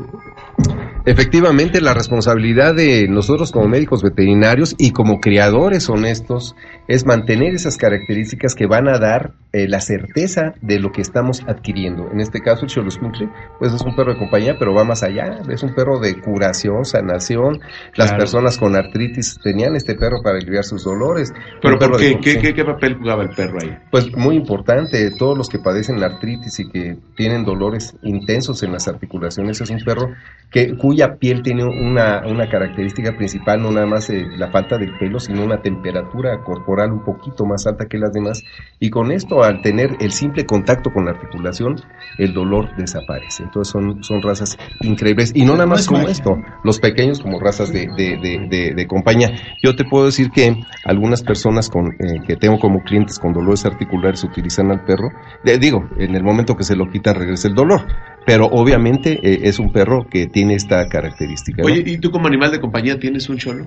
Eh, me- me han insistido regalarme muchos, pero mi esposa me va a sacar de la casa porque tengo como cinco perros ahorita y este no no no, No, comen sí. mucho el cholo, ya hablando de él como... No, eh, que de hecho ya si ha- hay oportunidad, eh, algún día hablaremos de nutrición en, en el Xoloscuincle específicamente, porque sigue siendo un carnívoro. Entonces, bueno, ¿Aquí pues, todos tienen cholo o han tenido un cholo? Sí, te- tengo ¿Tú cinco. ¿También tienes un Tengo cholo? cinco. ¿Desde hace cuánto, Cinco. Jorge? Tengo cinco años ya con cholos y ha sido, es una magia. ¿Y el carácter? hermoso, es muy dulce, es muy- te, te enamora, te enamora el, el- el- el- el- el perrito como, como, como raza, como todo. por fin. Yo, yo todavía sigo en mi luto por glifo y en este aspecto quiero aprovechar tu programa para decirle a la gente que, que no hay que ser tan elitista tampoco. Espero que los de la mesa no se molesten ni los de la federación, pero adoptar perros callejeros y darles casa a un perrito de la calle es algo que yo recomendaría mucho. Yo ahora tengo puros eh, gatos y perros adoptados. ¿Cuánto tienes? Cuatro, dos y dos. Dos y dos. Oye, y, y, y, y en esta parte de, de, de, de, ahora que tú tienes dos perros y dos gatos, ¿qué hacía Glifo distinto a, a- a los que tienes ahora? ¿Qué, qué, qué era lo que hacía Glifo contigo? Bueno, glifo, eh, yo no sabía nada de cholos hasta que me junté con los amigos veterinarios. choleros. Eh, como dice, su calor corporal es fantástico. Es como una bolsa de agua caliente permanente cuando tienes problemas en las rodillas, los pones este, en las piernas y es fabuloso, ¿no? Creo que en los otros perros se disipa ese calor en el cabello y no lo sientes. ¿Qué otra cosa? Su inteligencia, su agudeza. Eh, que todos los que tenemos y amamos perros los sentimos con todas nuestras mascotas. Mientras más estemos en contacto con ellos, más tenemos esa, esa cuestión de, entendernos. Glifo eh, era muy alegre, es un, los choloscuintles normalmente son alegres y también funcionaba mucho para conseguir chicas. Así conocí a mi esposa. Así conseguí a mi esposa. Oye, Manuel, a ver, ya en esta parte tú como veterinario y como gente que ha estado en los medios y, estás preocupado en este hemos aportado y yo muchas veces eh, refiero que, que, la Ciudad de México se, se cuece aparte porque genéticamente, y me atrevo a decir eso, genéticamente hemos padecido todos los problemas sociales. Entonces ya la ciudad trae en, el gen pues el dolor, la muerte, los movimientos estudiantiles, las desgracias. Entonces ya nos hace al, al, capitalino genéticamente distinto. ¿Tú crees que en este sentido eh, genéticamente hemos aportado los humanos algo a la evolución de esta de estos animales, de esta especie, si hemos abonado en el carácter, hemos participado de alguna manera. Creo que el perro ha tenido una lucha constante y silenciosa para educar al humano, que se eduque a la vez. ¿Pero el cholos o todos en general? Eh, todos los perros en general. Sí. Todos los perros. Vamos a hablar de todas las razas. Tengo 40 años eh, ejerciendo la profesión y te puedo decir que gracias al perro el humano se ha educado. Si recordemos las palabras de Gandhi, que un pueblo se conoce en su cultura de acuerdo al amor que le tiene a los animales. De, hecho, hay estudios del FBI que constantemente los referimos aquí, en donde eh, se, ha descubierto que en lugares donde empieza a haber violencia contra los animales, el FBI, el FBI actúa con programas de prevención. Ha dejado hacer un paréntesis cultural, un paréntesis. Otra de las partes que es la única parte de la investigación es trabajar con animales. Trabajo con diferentes tipos de animales y todos son sobre niños pequeños porque si un niño, un poquito al micrófono. Todos son con niños pequeños. Si un niño ama un animal, respeta a la naturaleza. Y desde chiquito se ha visto que los grandes asesinos empiezan con animales. Entonces yo lo que hago es trabajar con todo tipo de animales, serpientes, arañas, tarántulas, de todo, para que la gente sensibilice con respecto a los animales, porque aparte muchas especies están en peligro de extinción y estamos acabando con el planeta. Sí, aparte, Carlos, una, algo muy importante para todas las personas que nos escuchan aquí en Radio ABC escuchen esto, el que un niño conviva con un perro lo hace más sano, ¿eh? porque es una vacuna constante, continua durante todo el tiempo en su sistema inmunológico. Entonces, felicidades a todas las familias que tienen perros y niños. Y, bueno, ya lo dijo el maestro Sergio Peraza, es recomendable entre sea mejor adoptar. pero a ver, ¿y tú ¿Crees que es una moda el tema de los choloscuincles ahora? No, no es una moda en particular. Eh, realmente el choloscuincle fue tomado desde los años 70 a través de, la condesa de las Celes de Premio Real, que va y lo rescata de Guerrero y de Colima y todo esto. Pero el perro ha sido identidad nacional desde tiempos ancestrales, desde los 1500 que llegaron los españoles, pero sabrá Dios cuántos miles de años antes. No, no, eh, lo que pasa es que ahora tomamos conciencia de la ciencia eh, que, que, nos dicta si es o no es, pero más que nada del amor y la educación que, que, vamos teniendo. Y eso es importante para el mexicano. Mientras más cultura nosotros podamos tener en cuestión del respeto a los animales, mejor estaremos ubicados mundialmente. Perfecto, pues bueno, este, yo, a ver, Sergio. Eh, yo quiero invitar a, toda a, a todos los radioescuchas y sobre todo a los que tienen de esta raza eh, debido a que su, su alto costo del registro ante la Federación, Federación Canófila Mexicana en algunos bolsillos no alcanza porque tienen cuatro, cinco, seis. Por ejemplo, Jorge, que tiene cinco, pues nomás imagínense, con la economía como estamos ahorita, muchos quebrados, no nos alcanza. Entonces, yo he estado invitando en la promoción que hago, en la difusión que hago del programa, de ADN y mapa genético, ocho horas de ayuno le pusimos entre paréntesis, y aún vigente porque la gente dice, ya se canceló, no, esto va para más largo. No piensen que les van a entregar en 24 horas los resultados. Tienen que, es un mapa genético. Y el mapa genético, como Francisco ya lo ha trabajado, pues lleva mucho más tiempo, no es de la noche a la mañana.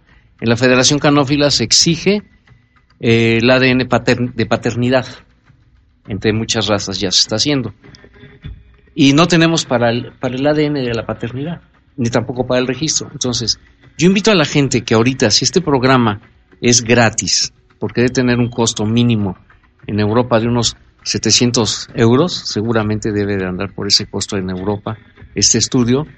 En, en, Estados Unidos unos 900 dólares. Entonces yo le digo, aprovechen y lleven a certificar a su cholo. No les van a dar de inmediato. ¿Dónde, dónde te pueden contactar para eso, Sergio? Eh, con el doctor Rangel. Ah, sí, o en la, en la página de Cholos. Eh, voy a dar la dirección, es doctor Vertis 560, Colonia Narvarte, de esta Ciudad de México, Delegación Benito Juárez. Les voy a pasar los teléfonos para que. Muy fácil, frente a la tienda de Liste, casi. Frente a la tienda de Liste, sí. sí. les doy los teléfonos para que hablen y que vean en qué condiciones los van a llevar: 55 38 23 88 o 63 04 7448. A ver, quiero cerrar esto. La gente tiene muchas inquietudes porque eh, el grupo de Cholos Cholicho acompañados es este, muy antagónico, es muy, lo, atacan mucho porque hablamos, descubrimos muchas verdades, digo muchas mentiras, perdón, las ponemos a la, a, la gente, se las ponemos en la mano, este, y han dicho que los estudios de, genéticos que están haciendo ustedes este, por medio de la UAM se los van a difundir a otros creadores y yo les digo que no. O sea, hay la seguridad de ahora, sí que llegamos antes que la, que el gobierno con esto de la, cuestión de los datos privados, ¿sí? Con ustedes son datos privados, se le entrega el resultado nada más. A los creadores, al dueño. No, miren, la idea de esto es primero tener un, estudio del, tipo de, grupos o sea, como si fueran tipo de poblaciones. no sabemos qué nos vamos a enfrentar. Ahora, no vamos a realmente certificar algo porque no, no estamos en, ese, en esa etapa, pero les daremos la información de cada individuo que tenemos eh, en forma individual ah. a cada propietario. Los datos este, en términos de, de grupo, pues los tendremos en forma académica, digamos, quizás disponibles para compartir con universidades, con la UNAM, con otras instituciones, para y, tendremos que publicar en alguna revista científica que tendrá disponibilidad para la comunidad científica, para, para que tenga acceso cualquier persona que, lo desee, ¿no? Pero de ninguna forma son privados, este, o sea, o se, manejan en forma confidencial. Eso tiene que publicarse con un estudio científico, bueno, y veamos qué dice la muestra, seguramente coincidirá con los resultados del doctor. En la publicación no va a decir que el, cholo era mío. No, normalmente ese tipo de... Doctor Germán, ¿cuánto tiempo nos faltará para tener el mapa genético? Mire, no es un mapa genético, en realidad es un estudio de cómo está la condición de, estas, de esta, de esta, de esta población que estamos muestreando. Entonces yo calculo que tendremos los resultados en el transcurso del año que, que viene. Digamos, estamos por recibir los reactivos. Este, uh, yo espero que a fines del año que entra tengamos un dato ya bastante avanzado en términos del diagnóstico. En lo que se publica puede tardar otro año más, ¿no? Pero ya podríamos tener resultados preliminares a finales del año. Pero lo importante es que ya se está haciendo. Yo, yo quiero ya cerrar porque ahora sí ya no puedo. 10 segundos. ¿Qué más quisiera que, que este que, que nos quedáramos? La verdad es que les agradezco bastante el hecho de que nos hayan acompañado y pues me voy a cada uno 30 segundos se despide. Ok, eh, yo invito a la gente eh, a que acuda a este, este estudio de mapa genético. Son gentes muy serias, el estudio fotográfico también. Y además, imagínense que en sus manos, sin querer, como ya lo dijo el, biólogo Francisco Trujillo, encontraron en Coyoacán, aquí en el Distrito Federal, el más antiguo de las, del muestreo. Imagínense que en sus manos tengan el origen de la raza sin saberlo. Entonces, lleven por favor ustedes a sus cholos con, el doctor Rangel. Sergio Aguilera, contador, cholos, cholitos y acompañados, es el, verdadero culpable de tenerlos a todos aquí. Este, Alberto Campos. Sí, muchas gracias eh, por la invitación, por, por el espacio y por, los conceptos que aquí han vertido. Eh, yo insistiré en el Xolescuintle con pelo, la, parte olvidada, eh, ese amor del cual hemos hablado en, este espacio. Eh, debe ser permeado también para ellos. Eh, juega un papel muy importante en todo el contexto de, la parte como perro, perro mesoamericano, el cholo con pelo. actualmente es un perro que va a mejorar vigor de raza, es un perro que incluso si, si han dicho que son dulces los pelones, los perros con pelo son todavía mucho más sociables, más adaptables como raza primitiva. Entonces aquí eh, hace la invitación a que en el pasado se sacrificaban perros con pelo pues los incluyamos en los programas reproductivos, los incluyamos en los programas sociales para ello. Muchas gracias por la invitación. Este Alberto, muchas gracias por habernos acompañado, por tu tiempo, por darnos parte del domingo. Doctor Germán. Bueno, los, estamos ahí en la UAM Xochimilco, en el doctorado en ciencias agropecuarias, y estamos abiertos para recibirlos, estudiar eh, no solo el, el cualquier otra especie de, eh, mexicana, que estamos eh, estudiando jaguar, el ambistoma mexicano, iguanas, etcétera. O sea, entonces, bienvenidos. ¿Y el de Xochimilco, la especie de Xochimilco? Sí, el ajolote mexicano. Tenemos la población más grande de cautiverio y queremos que ya en vida libre casi no hay. Estamos haciendo estudios genéticos, estudios de nutrición, y tenemos cantidad de individuos para hacer tesis de licenciatura, de maestría y doctorado. Te felicito ampliamente por este trabajo. El escultor, artista, Sergio. Carlos, muchas gracias este ABC Radio por permitirnos solear todo este solo domingo. Gracias a, tu gerente que nos dio más tiempo y ahorita me acaba de inspirar el doctor Alberto que voy a empezar a hacer una colección de esculturas de Choloscuintle con pelo, que también es muy importante y les dejo mi página web www.sergioperaza.com. Gracias mi querido Manuel Rangel. Carlos, gracias por el espacio, gracias a Radio ABC, gracias por habernos eh, dado un poquito más de tiempo y los esperamos en Doctor Vertis 560 en el Hospital Veterinario Especialidades Narvarte, así se llama, con todos los datos que los pueden encontrar en la página de Cholos Solitos y Acompañados y con todo gusto vamos a tomar esas muestras en el proyecto Glifo. Muchas gracias. Francisco. Bueno, este, muchas gracias por la invitación, muchas gracias a todos por conocernos. Y bueno, pues yo creo que este proyecto que están haciendo va a ser muy importante porque no solamente vamos a hacer que físicamente se parezcan por no tener pelo, sino que ahora genéticamente lo podemos hacer como todas las demás razas, ¿no? Y yo creo que es bien importante conservar este patrimonio, para mí mundial. Y bueno, saludos a mi hija que le, iba a mandar un saludo. A, mi hija Jorge. Carlos, muchas gracias, muchas gracias a todos y pues eh, agradezco mucho la invitación a este precioso proyecto. Tengo cinco perritos cholos y la verdad es un perro encantador. Estoy enamorado de la raza y ahora dejar un legado para las próximas generaciones eh, físicamente y, dejar un legado en imágenes va a ser algo para mí muy, muy, muy lindo y muy importante para, nuestra raza, para nuestra, para nuestro México querido y, para este, para este perrito tan bonito. Muchas gracias. Rosy, gracias a todos. Ya me están carrereando, Rosy. Mexica, Mexica Tiahui, Tlazocamati. Muchas gracias. A ver, ahora dínoslo en español. Ah, amo a mis cholos cuincles, nuestros, eh, nuestra raza mexicana. Muchas gracias. No, hombre, pues se quedaron muchas cosas. Ojalá y exista la posibilidad de que nos volvamos a reunir, si ustedes lo desean, y platicar y, que nos muestres esta, esta hermosa exposición que vas a hacer, Sergio. Señoras y señores, muchas gracias. 1254, gracias a ABC que nos permitió esta mesa por más de hora y media. Y pues, soy Carlos Lima. Muy buenas tardes ya, 12 con 54.